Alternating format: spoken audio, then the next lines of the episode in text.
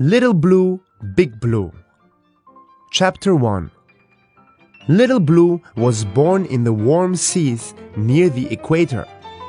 His mother pushed him to the surface of the water. Little Blue squealed as he took his first breath of air. Little Blue grew fast. He loved to drink the warm milk from his mother's belly. All winter long, Little Blue stayed close to his mother and she taught him many things.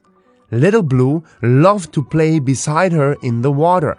He loved to stretch his head above the water to breathe in the salty air.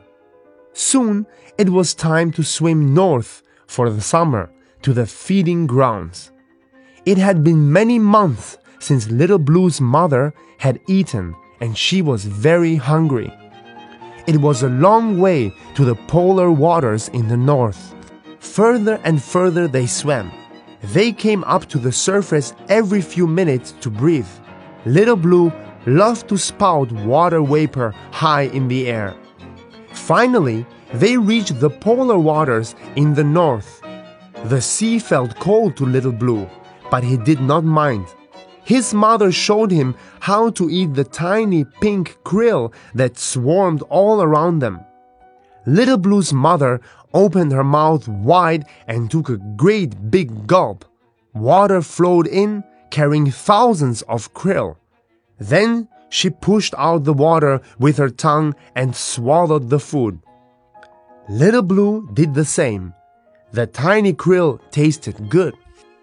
One day, Little Blue was busy feeding when a pod of killer whales appeared.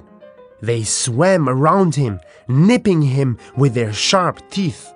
Little Blue cried out in fear. At once, his mother was beside him.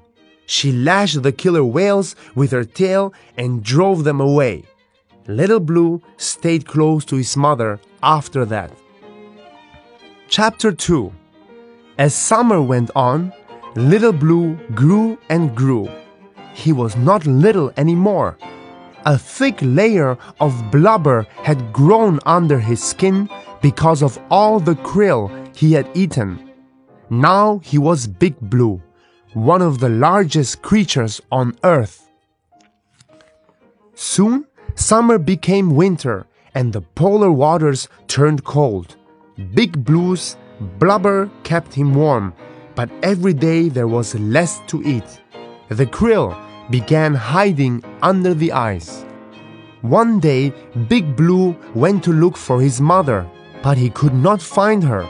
She had left him to look after himself, for he was big enough now.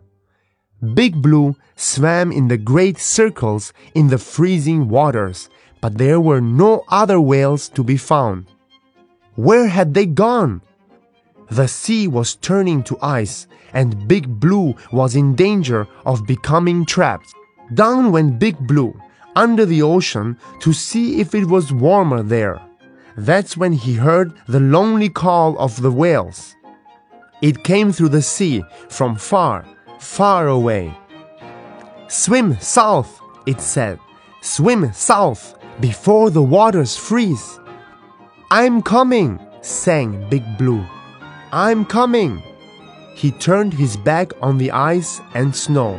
He turned his back on the seals and the polar bears. Big Blue started swimming towards the warmer waters of the equator. Up and down his tail thrashed. Left and right his flippers turned as he swam through the ocean. Big Blue swam for two whole months without seeing another blue whale.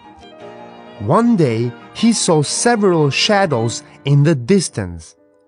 Were they blue whales like him? Big Blue swam quickly towards the shadows, calling out to them with excitement. But the shadows did not answer in a language he understood. Big Blue lifted his head above the surface of the sea. What he saw filled him with fear. The shadows were not other blue whales. They were the shadows of his enemies, the killer whales. Big Blue stopped swimming and stayed silent. He hoped the black and white whales had not seen or heard him. His mother was not here to protect him now. Big Blue took his biggest breath and swam down, deep down under the water. He stayed there for as long as he could. Big Blue felt very frightened and very alone. After a while, the shadows moved on, and Big Blue decided to continue his journey. Suddenly, without a warning, a pair of killer whales came at him. Big Blue called out for help and began thrashing his tail like his mother had done. Big Blue and the killer whales fought a great battle. Finally, the killer whales swam away to join the rest of their pod. Big Blue had won. Big Blue started swimming south again. He was more careful now. Every now and then, he heard a sound traveling through the sea. It was the sound of other blue whales telling him where to go. Big Blue answered back and swam even faster. After a time, the waters began to feel warmer on Big Blue's skin. He knew that he was getting closer to the equator. Big Blue squealed with happiness. At last, Big Blue reached the warm, calm seas near the equator. He could finally rest among the other blue whales. Big Blue stopped swimming and basked in the sun and the warm water. I'm home, he sang. Home at last.